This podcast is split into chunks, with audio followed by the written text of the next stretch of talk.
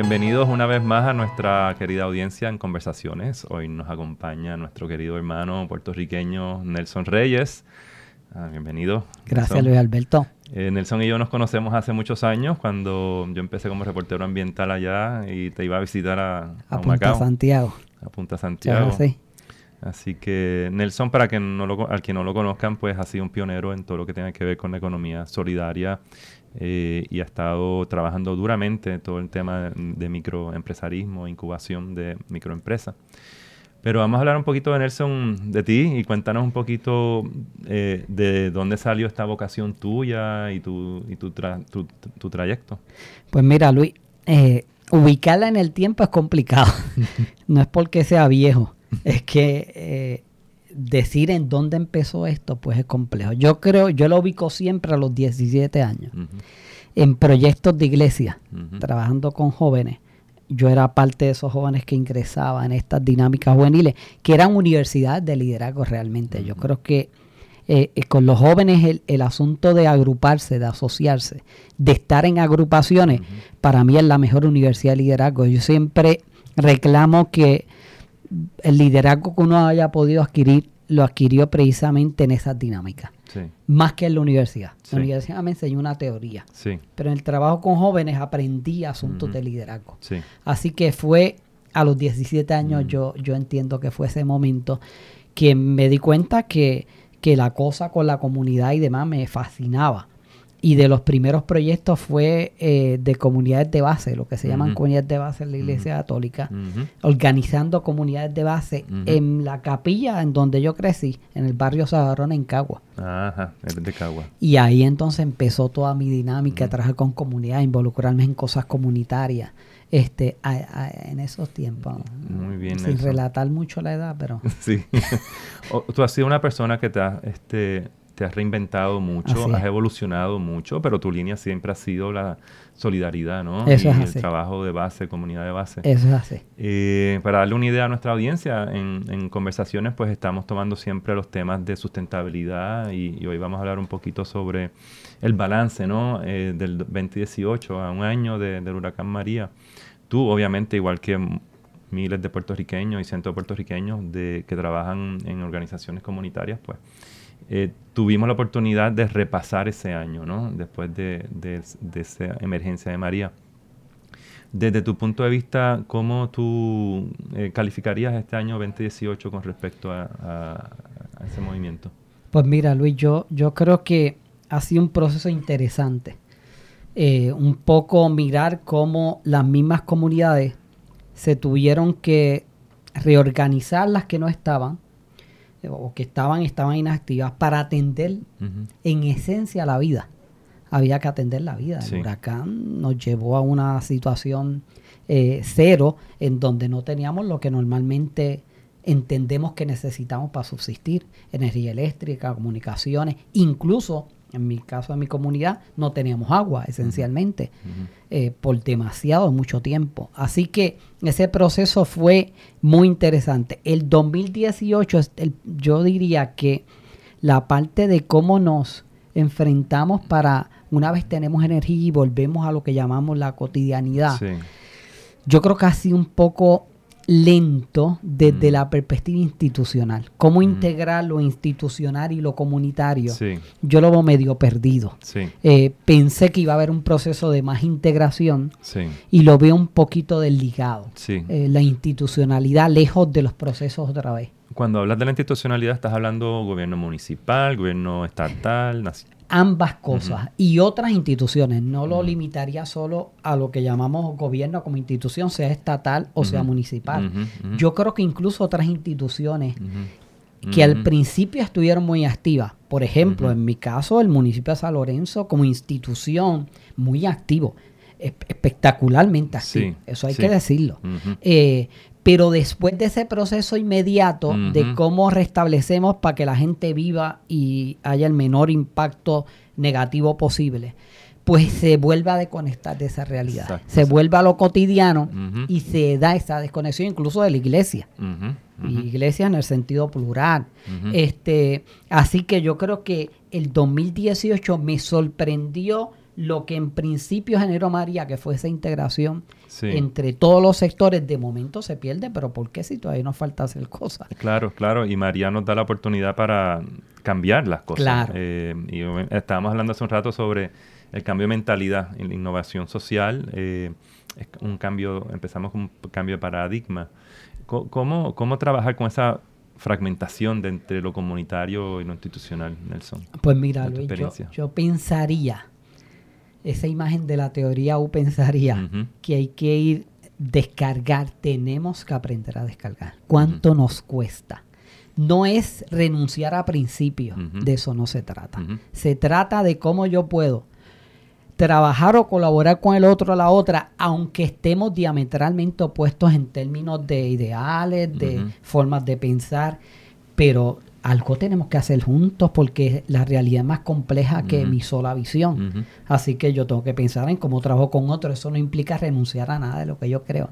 Pero en ese sentido, descargar esas ideas que tenemos, esos paradigmas, por llamarle de algún modo, es bien complejo. Sí. Y se nos ha hecho tan difícil. Obviamente hay explicaciones de por qué Claro, no podemos deshacernos de esa dinámica Claro. de que lo mío es mejor que lo tuyo. claro. Este, pero aún pensando en los siete hábitos de Stephen Covey, el de eh, ganar, ganar, por ejemplo, ese, Sí. ese hábito, O sea, como que todavía no lo entendemos. Implica ganar, ganar. Eh. El ganar, ganar implica que para que el otro gane, yo voy a perder algo también. Claro. El otro va a perder también y la otra va a perder, pero yo voy a perder también. Y que aceptar que no todo lo que yo proponga puede ser único o puede ser lo único. Ujú. Así que yo creo que eh, para superar esa fragmentación, Luis, yo creo que hay que seguir trabajando con el asunto de cómo eh, aprendemos eh, lo que es la, diversidad. Eh, que me parece que es otro asunto que lo, lo discursamos, pero ¿cuánto lo practicamos? Exacto. El, el discurso sin práctica no sirve para nada. Y tú has estado obviamente trabajando mucho con las comunidades, has, has visto la misma diversidad dentro de las comunidades y, la, y cómo las comunidades perciben el exterior, ¿no? Cómo Eso perciben la institucionalidad, como, como, como tú llamas. Eh, tú y yo coincidimos en una actividad de los centros Sister y Solina, justo después del aniversario de María, eh, y diste un discurso, hablaste eh, sobre ese país que emerge, ¿no? Eh, y, y- relataste como 25 o 30 organizaciones que no, de, base, base, base, que apenas tienen visibilidad nacional. Entonces está ese Puerto Rico que está como hormiguitas ahí trabajando, en el cual tú estás metido de lleno. Pero hablaste de ese, Puerto Rico que emerge. Cuéntanos un poquito sobre eso. Es, es- yo veo, Luis, dentro de lo que te planteo, de esa desconexión de, de- de- a nivel institucional de todos los sectores comunitarios, gobierno, iglesia y otras instituciones incluso. Pero también uno observa un proceso de que es esperanzador, que es ese, eh, lo que nos hizo María fue despertar la conciencia de la asociatividad, de que no podemos sobrevivir solos o solas, es imposible eh, ni como individuo, ni como sociedad, ni como comunidad.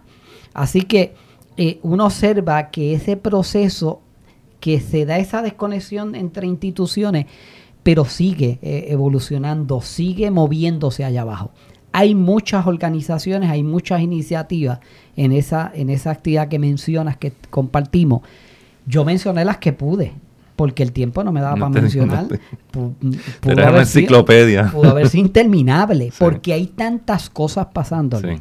Por ejemplo, en el asunto de la agricultura, aunque todavía eh, esa dinámica de integración institucional para apoyar esas gestiones que nacen es tan, tan débil que todavía ese proceso sigue siendo muy débil, el de, el de volver a levantar la agricultura del Sí. país como lo tiene que hacer cualquier país del mundo y lo hace. Eh, pero ver a los jóvenes, Luis, o sea, ver a hombres y mujeres jóvenes Regresando. regresando a eso, Ujú. encontrándole un sabor espectacular. Con otra mentalidad también. Eso es así, con otra mentalidad de cómo hacemos esto sustentable. Exacto. Esa actividad que también es alimentaria, pero es económica, no se puede interligar. Y esa nueva mentalidad es espectacular, Luis. O sea, a mí me parece que hay un proceso eh, que germina poco a poco, que es como los hormigueros, que no se ven, Si tú te interiorizas a un hormiguero, vas a ver un montón de hormiguitas ahí trabajando, funcionando, operando. Claro. Y eso se está dando. Todavía no es visible, como lo dijiste. Sí, sí. Pero se está dando. Es un proceso de innovación. Total, total. Y obviamente para muchos de nosotros esos, esas actividades están en lo que llamamos en la marginalidad, en la periferia pero uno escucha las palabras del Papa Francisco, ¿no? Como ir a la periferia y como ir a, esos márgenes donde hay eh, experimentos eh, y hay cuestionamientos. Y respuestas. Y respuestas, ¿no? Eh, los mismos medios tenemos ese reto de, cómo visibilizar esas iniciativas, ¿no? Y, para nosotros ha sido bien difícil, como, como los periodistas, como ahora me pongo el sombrero de, periodista, ¿no? identificar y, saber dónde están esas iniciativas para realzarlas y, y, lo hemos hecho, pero creo que hay mucho, mucho que hacer ahí. Porque hay un espacio, Luis, 1989, cuando te conocí, que eras periodista ambiental. Pues nuestra lucha era en un hormiguero, era invisible. No sé cómo tú llegaste, no recuerdo ese dato, pero llegaste. y se hizo visible una experiencia comunitaria que todavía hoy Hoy hablemos de peces. Hoy hablemos de, peces. Hoy hablemos de peces. Ahí estaba su 1989, peces nace en 1984-85. Así que eso tiene que darse en el país. ¿Cómo se hacen visibles estas iniciativas que están haciendo innovación constante de los procesos comunitarios? ¿Cómo, cómo se está comunicando estas hormigas? ¿no? Porque tenemos hormigueros en Cagua, tenemos hormigueros en Mayagüez, en Adjunta. Eh, eh, ¿cómo, ¿Cómo lograr que haya un aprendizaje colectivo y, una, y crear unas capacidades ahí? Ahí es el reto, Luis. Yo creo que ahí nos toca ver cómo lo hacemos eh, contrahistoriamente un mundo que se puede conectar fácilmente, eh, donde nos podemos conectar no de la mejor forma que puede ser la presencial, pero lo virtual nos ofrece una herramienta para conectarnos. Porque aunque nosotros tenemos un territorio pequeño, no deja de ser complejo. Comunicarnos, por ejemplo, con el proyecto de Castañer no deja de ser complejo, eh, a pesar de que somos un territorio pequeño. Pero existen los medios para hacerlo y ahí hemos sacado, yo te diría que de menos. Estamos raspando para la F. Eh, no hemos sabido conectarnos para precisamente eh, poner sobre la mesa esa riqueza impresionante que se ha creado eh, de, de, ¿verdad? de capital social, como le llaman algunos. Claro. Este, así que eso ahí hemos fracasado. Ahí tenemos unos retos gigantes y aprender a conectarnos, vamos a usar lo que tenemos a la mano, que nos puede conectar de manera inmediata, como es la tecnología. Yo me puedo comunicar ahora con Castañer, porque allí hay señal. No hay un problema que no haya señal, por ejemplo. Sí, pero ¿cómo se, puede sistematizar mejor este aprendizaje, no?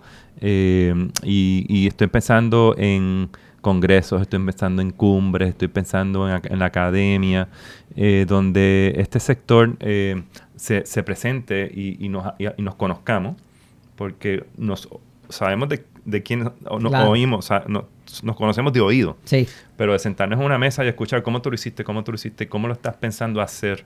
Ese, ese tipo de diálogo, ese tipo de conversación no está necesariamente existiendo, ¿no? No, se está dando tal vez por pequeños sectores. Por sectores. Todavía pequeños. Quizás en la agricultura. Eso, así se encuentran, dialogan sobre la experiencia. ¿Qué me funciona, qué no me funcionó? Sí. Eso se está dando, pero a nivel más macro, donde podamos sentarnos todos los sectores eh, de este gran hormiguero o de los pequeños hormigueros que están por ahí. Pero ¿cómo nos encontramos? Eso todavía falta. Y hay que usar herramientas como los congresos. Ahora nosotros estamos vislumbrando algún evento del área de economía solidaria en este año para eso precisamente, para fomentar cómo nos, nos vemos los que nos conocemos y los que no nos conocemos. Sí. Que hay unos cuantos todavía por ahí, que hay muchos proyectos de esa naturaleza donde no nos conocemos. No nos conocemos y, han y son recientes, porque obviamente la emergencia y la posibilidad eh, facilitó esta, esta... Eso es así. Entonces, todo eh, tus veintitantos, treinta años de experiencia, como la persona que está aprendiendo, está empezando a ocupar ese espacio, aprende de ti.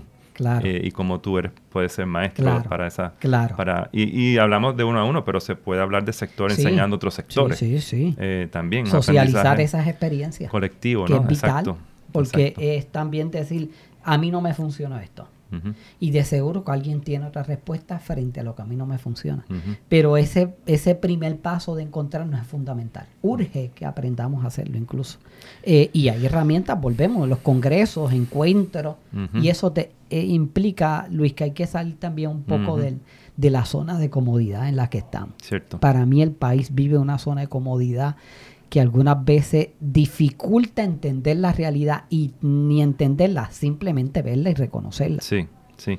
Y Peter Senge habla de pensar y actuar juntos, ¿no?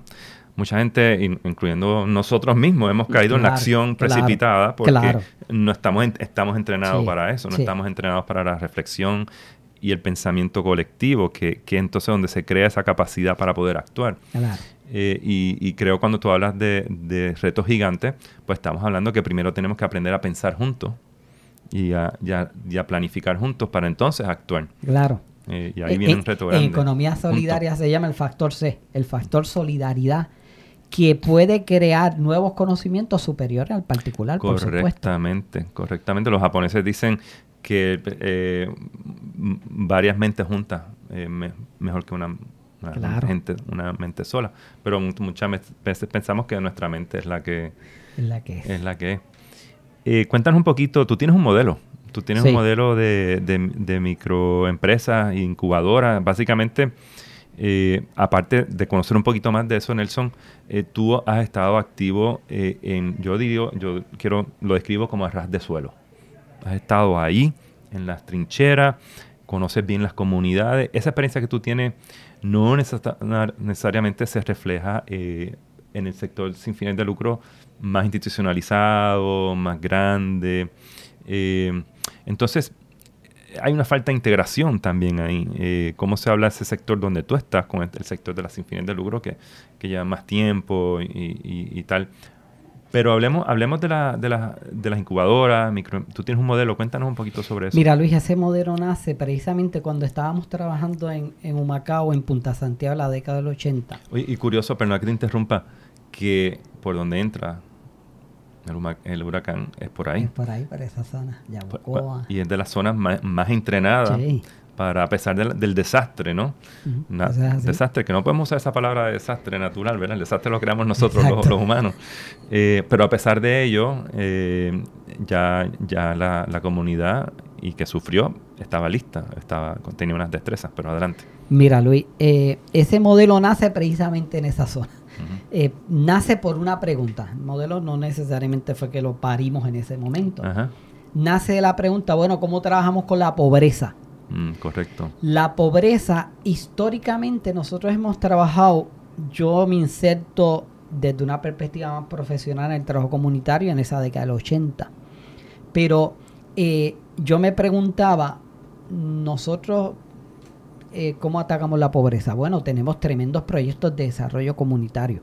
Contrarios a la visión norteamericana, por ejemplo, que hacen mucho trabajo económico, hacen mucho desarrollo económico comunitario.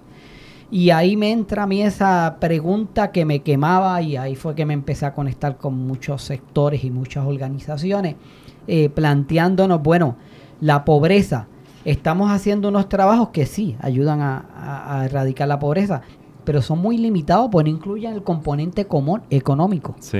O sea, cómo tú erradicas la pobreza pues estamos haciendo muchos proyectos extraordinarios con desertores escolares, con mujeres víctimas de violencia, este, de género y de toda clase. Bueno, estamos haciendo un montón de cosas espectaculares.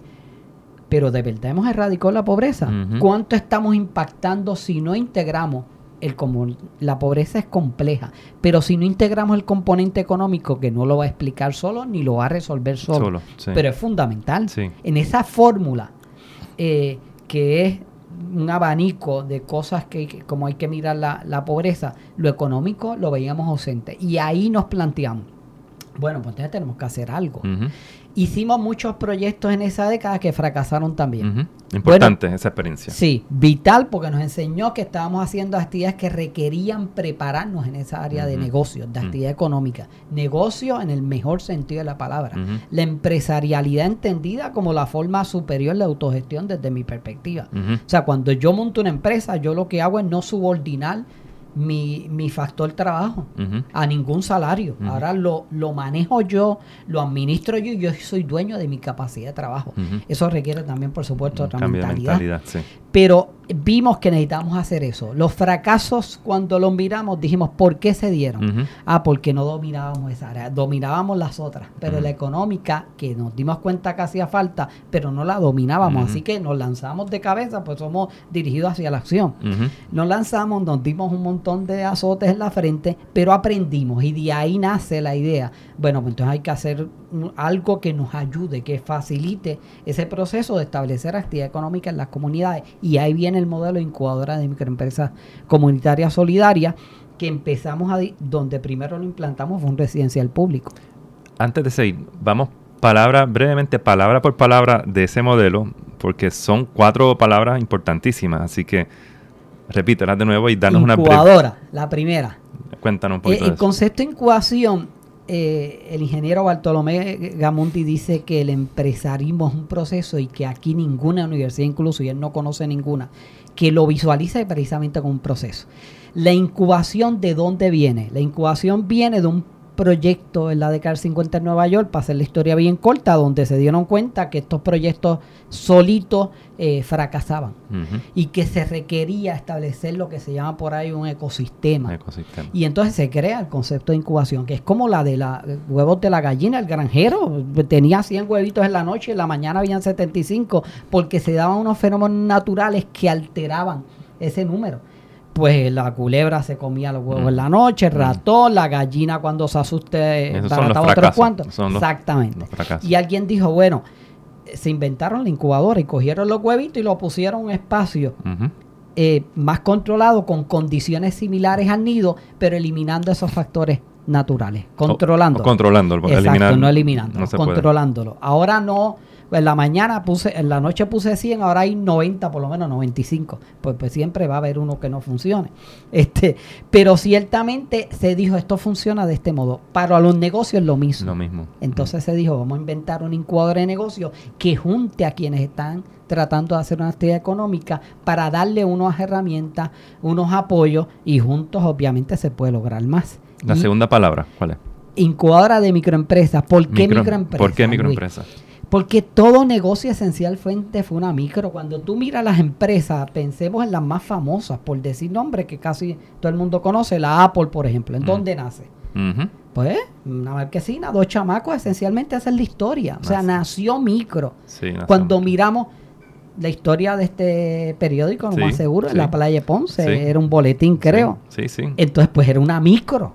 Empezó una gente con una idea y fueron desarrolladas. Es una microempresa, porque aquí nosotros dimos cuenta también, Luis, que el concepto de microempresa estaba como en las catacumbas. Todo es hablar de empresas. De hecho, toda la estructura institucional de negocio del país se fundamenta en las pymes. No reconoce ni la micro, como en otros países que se habla de mi pymes. Micro, pequeña y mediana empresa, pues es la realidad de las empresas. Así que por eso le llamamos micro. Además que esa es la que se da en las comunidades. Correcto. Así que tenemos que, que darle visibilidad a ese concepto de micro. Comunitaria, bueno, porque nosotros planteamos que la actividad económica nueva tiene que ser reconocer lo comunitario, la responsabilidad de la empresa hacia lo comunitario y además que la comunidad tiene que hacer actividad económica. Y solidaria porque entendemos que ese debe ser el modelo. El mundo no aguanta más modelos económicos en donde niegue eh, la relación con el planeta. La vida de nosotros depende de la relación con el planeta. De los recursos, no está ligado, es íntimo matamos los recursos y a la vez nos estamos haciendo daño a nosotros, que inclusive puede implicar eh, el peligro de la existencia de nuestra especie. Así que a mí me parece que lo solidario es fundamental en nuestro modelo. Tenemos que fomentar actividad económica que sea solidaria. Esta actividad que tú has estado trabajando en estas comunidades, este modelo que tú has estado trabajando, ¿cómo puede escalar, Nelson? ¿Cómo se puede llevar al próximo nivel? Mira, Luis, históricamente la primera incubadora de microempresas aquí la organizamos en el 2003, así que es un sector relativamente nuevo, joven. No hemos tenido apoyo institucional esencialmente. Así que llevarlo a otro nivel requiere unos recursos que no están accesibles ahora, ahora mismo a estas, estas iniciativas. Eso es fundamental. Necesitamos unos recursos porque este sector es capaz de establecer una microempresa a un costo entre 3.500 a 5.000. Estamos creando un empleo para empezar. Ujú. Algunas veces es grande, cuatro, de cinco. Ujú. ¿Y costó cuánto por persona? Cinco mil. ¿Qué sector en el país es capaz de generar un empleo a un costo de cinco mil dólares? Yo estoy seguro que ninguno, excepto sin fines de lucro. Ah, y ahí podemos entrar en el tema de donativos versus este, incentivos. Tú escribiste esta columna hace un par de Eso años en el, en el Nuevo Día. Cuéntanos un poquito sobre eso. Es un poco, eh, Luis, porque em, nosotros siempre, sector sin fines de lucro, eh, cuando vendemos un servicio, cuando vendo un servicio, se habla, eh, mantengo, es un donativo. No, no, no. Nosotros estamos vendiendo un servicio como te lo puede vender cualquier empresa gigante, pequeña, mediana, como sea. En ese sentido, nosotros queremos rescatar y en esa columna yo quería defender al sector de las sin fines de lucro. No estamos, es una inversión. Cuando el gobierno contrata una sin fines de lucro para un servicio, está haciendo una inversión y está contratando un servicio que si es sin fin o es con fines independientes, ambos están vendiendo un servicio. servicio, sí. Y en por ahí ve esa columna. Era como eh, quitarle un poco este estigma al asunto de los donativos, como si fuera el donativo, pues una experiencia profundamente solidaria cuando se hace desde la lógica de la inversión. Sí. Yo estoy poniendo esto en tus manos como una inversión porque va a haber un resultado para beneficio social y es una inversión social. Y en ese sentido un poco rescatar y, modificar esa idea de que las donaciones son un regalo que te hago sin consecuencias, sin resultados, sin responsabilidad. No, no, yo te estoy vendiendo algo que es valioso y que es una Y, inversión. y última hay que rendir cuentas de Y vuelta desde la organización también así y aprender a hacerlo. Eso es así. Sí.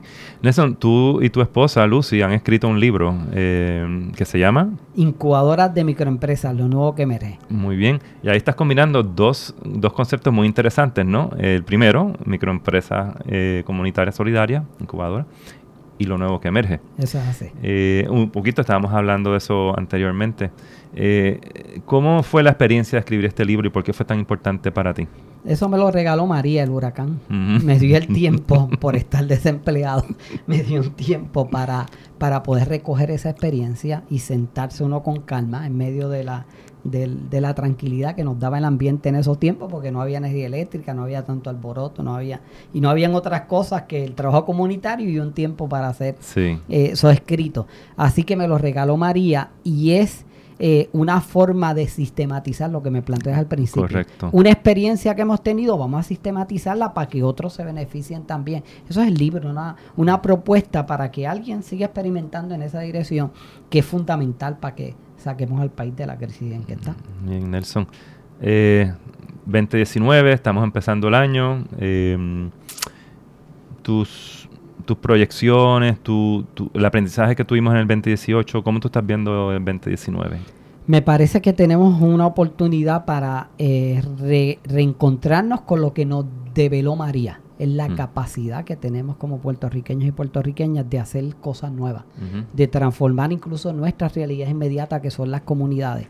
Eso lo vimos. Necesitamos que el país se dé cuenta del poder que tenemos como individuos y como colectivos. Ambas cosas, Sí. como comunidades Sí. el 2019 yo estoy en esa onda de intentar un poco rescatar, ayudar, facilitar procesos para que veamos el, el potencial que tenemos como personas y como país.